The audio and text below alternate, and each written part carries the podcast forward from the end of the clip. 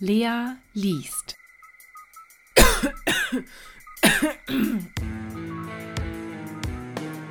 Aus dem Kurzgeschichtenband Via Perniciosa von Dimitri, die Frohen des Giordano di Vincente.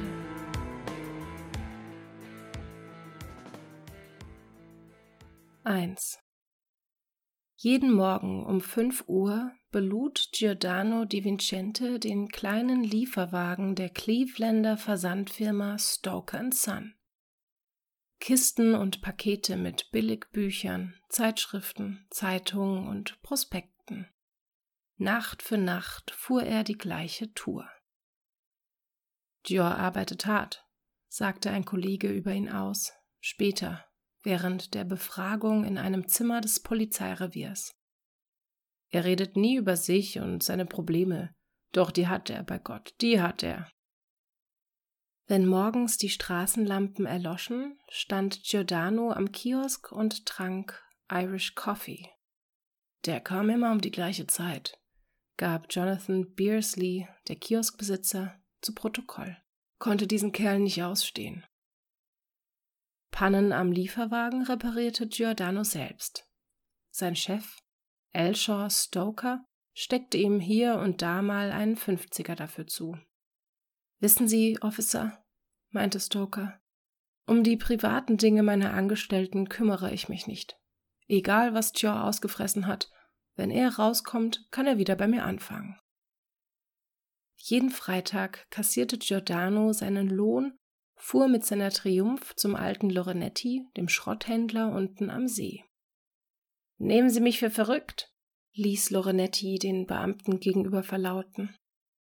Dior ist ein feiner Kerl, der einzige, der sich um mich und meine Autos kümmert. Die anderen scheren sich doch einen Dreck um mich. Übers Ohr hauen wollen die einen. Dior können sie nichts vorjammern. Der weiß Bescheid. Und das steckt er mir dann. Giordano verdiente hundert Dollar die Woche. Stoker zahlte Fahrtgeld und Krankenversicherung. Er verlangte nie mehr Lohn, sagte Pale Stoker, Sohn des Firmenchefs. Gior war zufrieden mit dem, was er bekam. War er oft krank? fragte ihn Detective Pace, der die Untersuchungen führte. Krank? Nein, nur damals, als seine Freundin umkam, fehlte er zwei Tage. Jeden vierten Montag musste Giordano zu Dr. May kommen, der ihm Mittel gegen eine angeborene Herzschwäche spritzte. Wenn Dr. Maycomb zu Notfällen unterwegs war, sagte Jill Prune, Maycombs Praxishelferin, gab ich ihm die Spritze.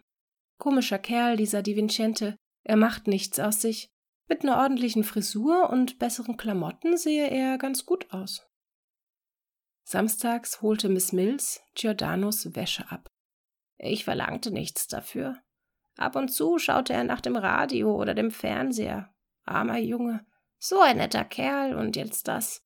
Sein Vater ging am Alkohol kaputt. Die Mutter lebt mit einem jungen Kerl in Shelby. Für Gior ist diese Hure gestorben. Der einzige Verwandte, der sich um ihn kümmert, ist sein Onkel Matteo. Der hat eine Pizzeria an der Shasta Road. Jeden Tag nach Feierabend aß Giordano in der Küche dort zu Mittag. Ich kenne Sie, Pace, sagte Matteo, den der Detective nachts um elf ins Revier bestellt hatte. Sie sind durch und durch ein Bulle. Damals schon, als Sie noch Streife fuhren, filzten Sie meinen Laden, stellten alles auf den Kopf, obgleich Sie wussten, dass ich sauber bin. Ruinieren wollten Sie mich, weil Sie auf uns Italiener spucken. Pace, ungerührt von dieser Unterstellung, schob die Füße auf den Schreibtisch. Was Sie nicht sagen, die Vincente. Kommen wir zur Sache, mischte sich der andere Detective Joel Bloomington ein. Wo war Giordano gestern Abend um halb sechs? Was weiß ich? Pace sah kurz auf zu Bloomington, ging zum Waschbecken, drehte den Hahn mit kaltem Wasser auf. Wann haben Sie ihn zuletzt gesehen? fragte er, ein Stück Seife nehmend. Um halb eins. Er aß bei mir zu Mittag, wie sonst auch. Wissen Sie, wohin er nach dem Essen ging? Er faselte, er wollte bei Lorenetti eine Mercury reparieren. Wie war das mit seiner Freundin Lay White? Kannte er sie lange? Bin ich sein Aufpasser? Wie lange es Gior mit Lay getrieben hat, ist mir egal. Pace nahm ein Handtuch vom Haken und trocknete sich die Hände. Lay White verblutete auf der Straße. Herrgott, ja! Jemand hat sie angefahren und krepieren lassen, gerade an dem Tag, an dem sie zu Giordano ziehen wollte. War von Heirat die Rede? Das ist Monate her. Fragen Sie, was ich gestern gefrühstückt habe, davon weiß ich genauso viel. Hat sich Giordano je abfällig über Dr. Maycomb geäußert? Erwähnte er etwas über die Behandlung? Wollte er sie absetzen? Wenn Sie Joe reden hören wollen, stellen Sie sich doch an sein Bett. Kennen Sie Raoul Henderson? Nein. Pace zog ein Blatt Papier aus der Schublade des Schreibtisches. Erkennen Sie diese Handschrift? Er hielt Matteo den Zettel vors Gesicht. Ja. Wer hat das geschrieben? Das ist Jaws Gekritzel. Und weiter? Pace gab ihm das Blatt. Lesen Sie es. Matteo überflog die Zeilen. Lesen Sie es laut. Matteo kramte seine Brille aus der Brusttasche, hob das Blatt dicht vor die Augen. Sanftmütige Tollheit umspielt ihr lüstern geknüpftes Haar. Angstschweiß Millionen frohnender leckend kriecht sie unter der Stadt. Matteo setzte ab. Was soll das? Lesen Sie weiter, verlangte Pace. Widerstrebend und irritiert gehorchte Matteo. Augen trägt sie, Augen enthusiastischen Feuers, die zulächeln, wenn Leiber in siedendem Öl ersticken. Fäulende Nässe entquillt ihrem brennenden Schoß, zerdampftes Mark umspülend. Sie ist der Schrei, den Gedörrte ausstoßen, wenn spitzes Eisen in ihren Därmen kleine Sünden auffühlt. Und? fragte Matteo, das Blatt auf den Schreibtisch werfend. Was beweist das? Pace schloss das Blatt in die Schublade. Nichts, sagte er. Wir wollten nur, dass Sie es lesen. 2. Lay? Giordano warf den Kopf ins Kissen. Tut mir leid, ich hätte früher anrufen sollen. Ich mache Überstunden wegen dir, Lay. Doch, doch, im Ernst. Das amüsiert dich? Du bist nicht enttäuscht wegen gestern? Ich konnte nicht anrufen, eine dumme Sache ist da passiert. Du willst sie hören? Vielleicht erzähle ich sie dir. Wa was? Jetzt gleich? Reizt dich, hm? Stell dir vor, ich komme von Matteo herüber in meine Bude. Oben bemerke ich, ich brauche Zigaretten. Also fahre ich nochmal runter und hol mir eine Schachtel. Im Fahrstuhl fällt mir die Kippe aus der Hand und was glaubst du, sehe ich, als ich sie aufhebe? Unten an der Fahrstuhltür lese ich Raoul Henderson. Ist doch eine Nummer, was? Und in meiner Handschrift. Ich sag's dir doch, meine Handschrift an die Tür gemalt. Und, und sie, was meinst du, hä? Sie steht auf dem Kopf. Ob ich mir sicher bin? Was glaubst du? Ich hab's geschrieben. Weiß nicht wann und warum. Ich kenne keinen Raoul Henderson. Du vielleicht? Ich hab nachgeschlagen, rief bei ihm an. Der nahm nicht ab. Egal, unwichtig. Erst sag mir, wie dein Tag war. Kommst du klar? Ich hab wieder von unserem Haus geträumt. Etwas ganz Besonderes, etwas wunderbar Heiliges. Ja, würde ich sonst davon träumen? Du und ich, wir leben dort, irgendwann. Das stelle ich mir immer so vor. Du lachst, sollst du nicht. Wirst sehen, eines Tages ziehen wir dahin. Ist eine lustige Sache. Wie gemeißelt steht die schattenüberflutete Hausfassade in der klaren, kalten Luft des Parks. Schnee liegt grau und schmutzig auf dem Rasen, den Holunderhecken, dem Weg aus Marmorfliesen. In weiten Schleifen fließt er dem Eingang zu. Ein Springbrunnen mit maulaufsperrenden Delfinen hockt zwischen Ahornbäumen. Kahl im matten Licht des Abends bürden sie ihm düstere Trostlosigkeit auf. Vom Regen entfärbte Gartenzwerge warten mit Laternchen und mit von der Witterung zerfressenen, kleinen, heiteren Gesichtern. 3. Sie sind Giordano di Vincente? Bloomington und Pace standen vor Giordanos Wohnungstür. Pace zeigte seine Polizeimarke. Bloomington stellte den Fuß auf die Schwelle.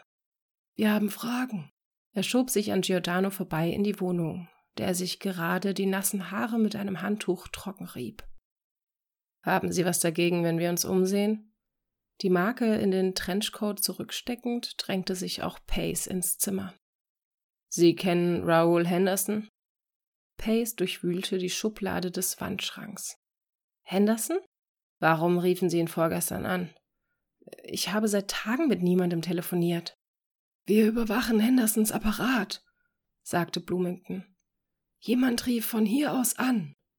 Pace durchsuchte die Jeans, die über einem Stuhl hingen. Wo waren Sie vorgestern Nacht zwischen eins und drei? Hier. Pace ging ins Schlafzimmer, inspizierte die Nachttischkommode. Bloomington drückte einen glühenden Zigarettenstumpf auf dem Küchentisch aus. Sie sollten sich einen Aschenbecher zulegen, Di Vincente.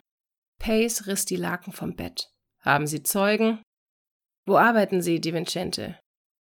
Pace nahm den Telefonhörer, wählte Hendersons Nummer. Bei Stoker und Son. Welcher Partei gehören Sie an? Politik? Interessiert mich nicht. Pace durchsah die Zeitschriften, die sich unter dem Fernseher stapelten. Sie fragen nicht, warum wir hier sind, Di Vincente. Es ist mir egal, weshalb Sie hier sind. Später, nachts, schlief Giordano auf der nackten Matratze, zerknautschte Dosen Bier um den erschlafften Körper gestreut. Sein unregelmäßiger Atem stöhnte wie Weitwund durchs Zimmer. Hinter der verregneten Scheibe des Wagens, der den Hang zum Haus hinaufkletterte, saß ein Mann mit einer Narbe in der rechten Augenbraue. 4. Irgendwas stimmt nicht, Lay. Ich weiß nicht, was mit mir geschieht. Bin ich wirklich Herr meiner Sinne?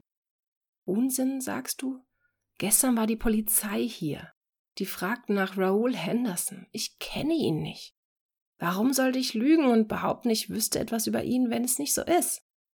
Trotzdem weiß ich von ihm. Ja, ich sah ihn. Warum ich mir so sicher bin? Ich habe heute den Chronicle gelesen. Raoul Henderson war Kandidat der Republikaner für die Bürgermeisterwahlen. Sonntagnacht erschlugen sie ihn in seinem Haus. Sein Foto ist in der Zeitung. Es ist das Gesicht, das mit der Narbe über dem Auge. Auch das Haus ist auf dem Foto. Unser Haus, Lay. Das Haus mit dem Delfinbrunnen. Ich habe es wiedererkannt. Das macht mir Angst. Etwas geht in mir vor, es ist, als hocke etwas Fremdes in mir, etwas, das nicht zu mir gehört, etwas Dunkles, Unheimliches.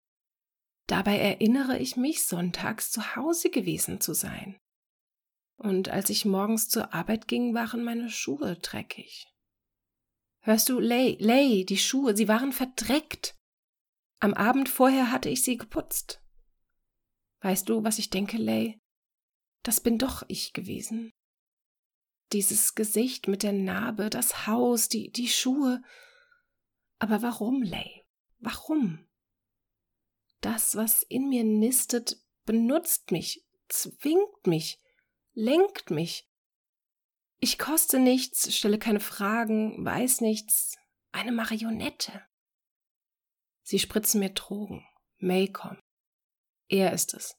Jeden Monat spritzt er mir irgendein Zeug. Er macht mich zum Monster. Ich bin unschuldig, Lay. Sie haben mich in der Hand. Maycom und seine Organisation. Sie befehlen. Ich gehorche. Es der Polizei sagen, oh nein. Maycom, er, er wird es ihnen sagen. Ich werde ihn dazu zwingen. Unten im Hof stand Pace an der Triumph und untersuchte sie. Bloomington lauerte auf der anderen Straßenseite. Er ließ das erleuchtete Fenster im achten Stock nicht aus den Augen. Der Halbmond stand zwischen zwei Hochhäusern über dem Shore Boulevard.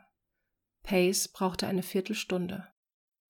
Nichts, sagte er, als er zu Bloomington zurückging. Keine Unfallspuren. Das Licht im achten Stock erlosch. Warten wir, brummte Bloomington, den Hut in die Stirn ziehend. 5.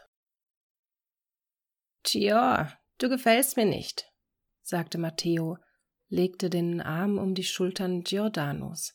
Schläfst zu wenig. Schau in den Spiegel, krank siehst du aus. Ist es wegen Lay? Gianluca, der Koch, stellte Giordano einen Teller Spaghetti auf den Tisch. Hier, damit du wieder zu Kräften kommst. Tagelang isst du nichts. Wo meinst du, hört das auf? Matteo strich sich die dünnen Haare glatt. Ich muss jetzt nach den Gästen sehen. Mach keinen Ärger, Gior. Ich habe keine Zeit, mich mit dir herumzuärgern. Giordano stocherte in den Nudeln herum. Es sind frische Spaghetti, beteuerte Gianluca, die Hände in die Seiten gestemmt. Giordano starrte vor sich hin. Der Scheinwerferfinger des Motorrads geisterte über die Straße. Lichter huschten heran, immer schneller. Gianluca schüttelte den Kopf, schob ein schwarzes Pfännchen mit Pizzateig in den Ofen. Giordano wickelte Spaghetti auf die Gabel. Langsam, methodisch. Straßenschilder verzerrten sich zu Schemen. Lampen zogen Striche in die Nacht. Ampeln flogen rot vorbei. Matteo steckte den Schädel in die Küche. Zwei Calzone, presto! Giordano stach die Gabel in die Nudeln, drückte die Fäuste in die Schläfen. Die Maschine scherte auf dem Bürgersteig. Eine Frau stand vor einem hellen Schaufenster. Sie riss den blonden Kopf herum. Gianlucas kleine, fleischige Finger streuten Gorgonzola in eine Schüssel. Giordano hob den Teller, hob ihn hoch über den Kopf. Die Frau stand erstarrt. Das Vorderrad der Maschine fuhr ihr in den Leib. Wie eine Puppe wirbelte sie durch die Luft, prallte an die Hauswand, schlitterte über die Platten des Bürgersteigs, färbte sie blutig. 6. Weißt du, Gio, sagte Lorenetti, es ist mir recht, dass du wenig redest. Ich habe es satt, dieses Gejammere all der närrischen Leute. Der Alte saß, die krummen Beine übers Geländer gestreckt, vor seiner Baracke, schaute auf den See hinaus. Giordano lag unter einer Datsun, klopfte den rostigen Boden ab. Gestern lungerten hier zwei Detectives herum. Lorenetti zog sich die Wollweste fester um den Nacken. Sind die wohl hinter dir her? Giordano legte den Hammer weg, kroch unter dem Auto hervor, setzte sich hinters Steuer. Hab ihn für zweihundert gekauft, sagte Lorenetti, einen prüfenden Blick auf Giordano werfend. Giordano startete den Motor. Er lief ruhig. Ist so gut wie neu, die Karre, brummelte Lorenetti. Keine zehntausend Meilen drauf. Was wollen die Detectives von dir? Giordano würgte den Motor ab. Benzingeruch stieg über dem Schrottplatz hoch. Du bist abgemagert, mein Freundchen. Lorenetti klopfte seine Pfeife aus. Ich riech Probleme, merk seit Wochen. Sie haben mich nach deiner Maschine gefragt. Giordano stieg aus dem Wagen. Die Arme hingen ihm schlaff herab. Fast verschwand der schmale Hals zwischen den klobigen Schultern. Lorenetti stopfte ein Bündel Tabak in den Pfeifenkopf. Dachte mir, ich sag Ihnen, an deiner Maschine wäre seit Monaten kein Handschlag gemacht worden, obwohl du doch vor kurzem die Dellen und Beulen rausgeklopft hast. Er kramte nach seinem Feuerzeug. Sieht nicht gut aus, mein Junge, murmelte er. Kenn das noch aus meinen Tagen. Wenn die mit diesem Blick rumlaufen, ist was am Aufziehen. Die machen ihre Arbeit. Was hat deren Arbeit mit dir zu tun? Giordano trottete an ihm vorbei in die Baracke. den Daumennagel gegen die Zähne gepresst. 7. Nehmen Sie um Gottes Willen im Wartezimmer Platz, Mr. Di Vincente, rief Jill Prune. Sie hob den Blick, sah Giordano seltsam verrenkt vor ihr stehen, entsetzte sich über seine hasserfüllten Augen. Risse gruben sich in das Eisen der Delfine.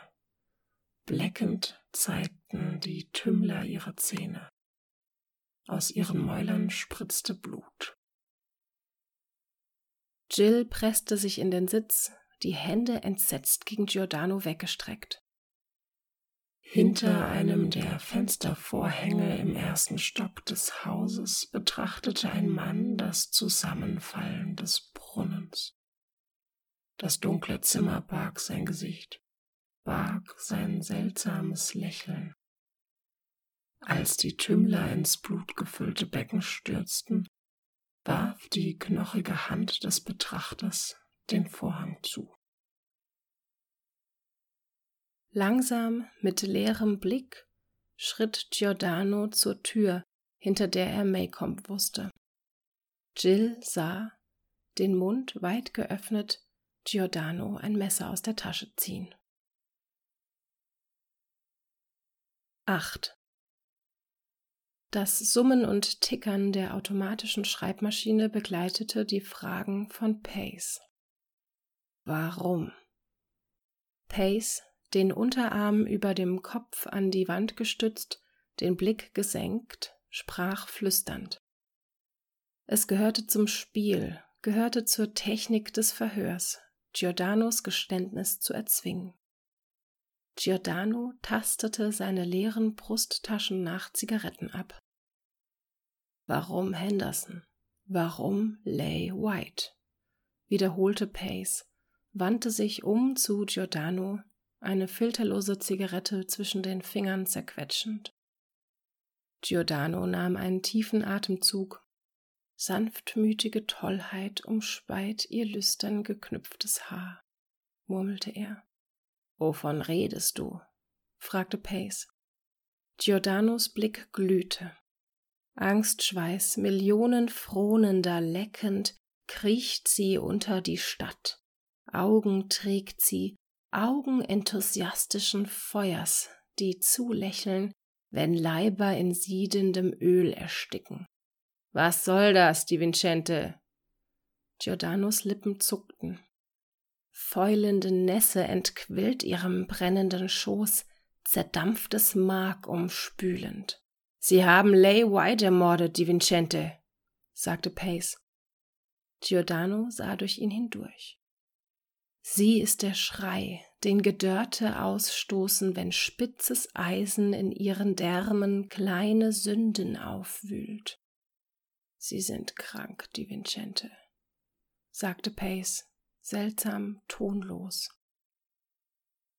Der Mann hinter dem Vorhang nahm ein Zeitungsfoto aus der Tasche, zerknüllte es, warf es weg, trottete am Toten vorbei aus dem Zimmer, den Daumennagel gegen die Zähne gepresst. Die Stimmen in seinem Kopf verstummten. Habe ich es so gemacht, wie du es wolltest? lachte Gior. Habe ich es? Sind wir jetzt für immer Freunde?